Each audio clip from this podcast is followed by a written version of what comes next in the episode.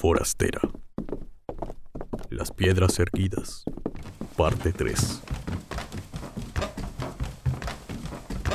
Al día siguiente, sin embargo, teníamos otras cosas que hacer. Había olvidado que habíamos planeado pasar el día en el valle del lago Ness.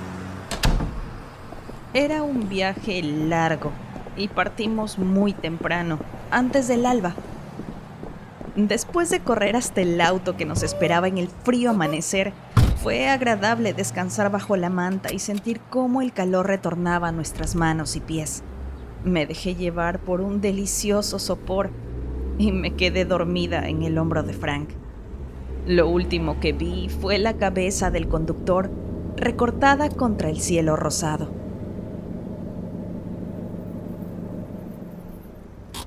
Llegamos después de las nueve. El guía que Frank había contratado nos esperaba en la orilla del lago con un pequeño bote de vela.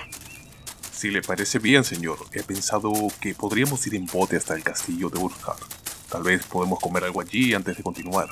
El guía, un hombrecillo lúgubre, vestido con una camisa de algodón gastada y pantalones de lanilla, guardó la cesta con emparedados debajo del asiento y me ofreció su mano callosa para que subiera a la embarcación. Era un día hermoso y la vegetación frondosa de la costa se reflejaba en la encrespada superficie del agua.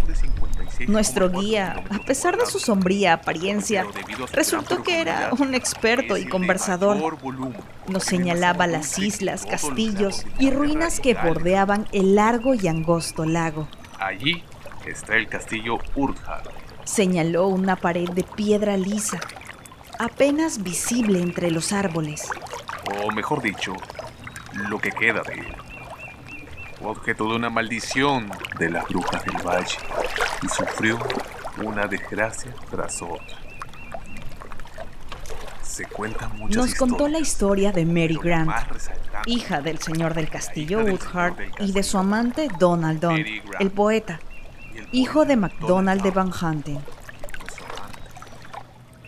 El padre de ella les había prohibido que se vieran debido a la costumbre de Donald de recoger todo el ganado que se encontraba. Una antigua y honorable profesión escocesa, nos aseguró el guía. Sin embargo, se veían. El padre se enteró y planeó una cita falsa. Donald cayó en la trampa y lo atraparon. Condenado a morir, pidió que lo decapitaran como a un caballero, en lugar de ahorcarlo como a un criminal. Le concedieron el deseo y el muchacho marchó al cadalso repitiendo, El diablo al señor Grant se llevará, pero a Donald Don no lo colgará. No lo colgaron, y la leyenda asegura que su cabeza cortada rodó del cadalso y habló. Mary, levanta mi cabeza. Me estremecí. Frank me rodeó con el brazo y murmuró. Recuerdo un fragmento de uno de los poemas de Donald Donn. Dice así. Mañana estaré en la colina, sin cabeza. ¿Acaso no sienten compasión por mi dulce doncella? Mi Mary, la de piel clara y ojos dulces. Después de escuchar historia tras historia de traiciones, asesinatos y violencia, nos pareció que el lago se había ganado su siniestra reputación. ¿Y el monstruo? Pregunté mientras miraba por la borda hacia la oscura profundidad. Combinaba la perfección con el entorno. El guía se encogió de hombros y escupió en el agua. Bueno, el lago es muy extraño no hay duda. Hay historia de algo antiguo y malvado que vivió en sus profundidades. Se le ofrecían sacrificios, ganado y niños pequeños que eran arrojados al agua en cestos. Algunos afirman que el lago no tiene fondo, que tiene un pozo en el centro, más hondo que en ningún otro sitio de Escocia. Por otra parte, hace unos años, una familia de Lancashire llegó corriendo a la comisaría de la policía de Invermorstone, gritando que había visto cómo el monstruo salía del agua y se ocultaba en el lechal. Tiene que hacer algo. Tiene que venir con nosotros. Está ahí, Lo hemos visto en el lago. Hay sangre por todos Contaron lados. que era una criatura espantosa, cubierta de pelo rojo, con unos cuernos horribles, y que estaba comiendo algo, y la sangre le chorreaba por la boca. El oficial que enviaron a investigar volvió y dijo que, salvo por la sangre chorreando, se trataba de una descripción bastante precisa de una hermosa vaca escocesa rumiando en la pradera. Navegamos hasta la mitad del lago antes de desembarcar para almorzar. El auto nos esperaba allí y volvimos a cruzar el valle.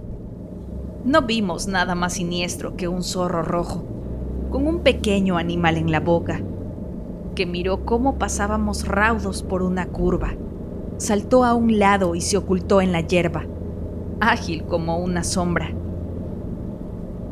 Era muy tarde cuando subíamos por el sendero hacia la pensión de la señora Bird.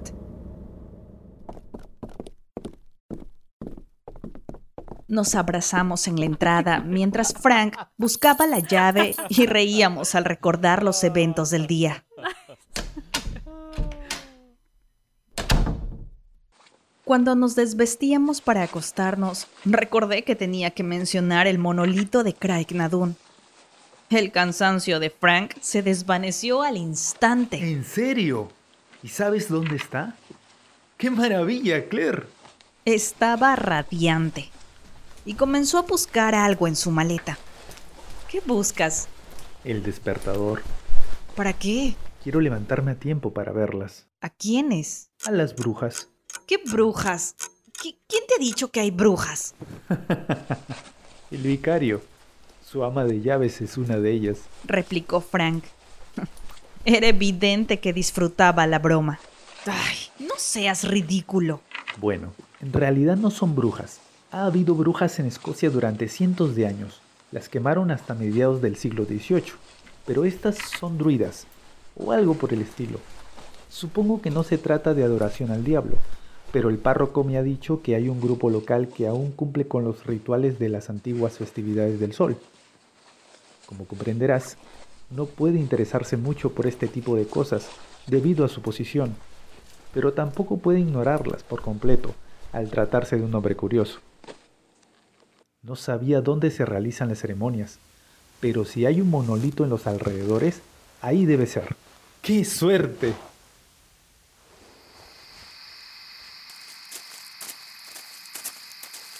Levantarse una vez antes del amanecer es divertido. Dos veces seguidas es masoquismo. Además, esta vez no nos esperaba un auto caliente con mantas y termos. Medio dormida, seguía Frank colina arriba, trastabillando con raíces y piedras. El aire era frío y húmedo. Metí las manos en los bolsillos de mi chaleco. Un esfuerzo final para llegar a la cima y allí estaba el monolito. Las rocas eran apenas visibles en la sombría luz del alba. Frank se quedó petrificado, admirándolas, mientras yo buscaba una roca para apoyarme y recuperar el aliento. ¡Qué hermoso! Avanzó en silencio hacia el borde del conjunto y su silueta se perdió en las sombras de las gigantescas rocas. Eran hermosas, pero también espectrales. Me estremecí, y no solo por el frío. Si las habían hecho para impresionar, habían logrado su cometido. Vamos, he encontrado un sitio donde podemos ver sin ser vistos. La luz asomaba por el este, un leve resplandor gris claro en el horizonte, suficiente como para no tropezar.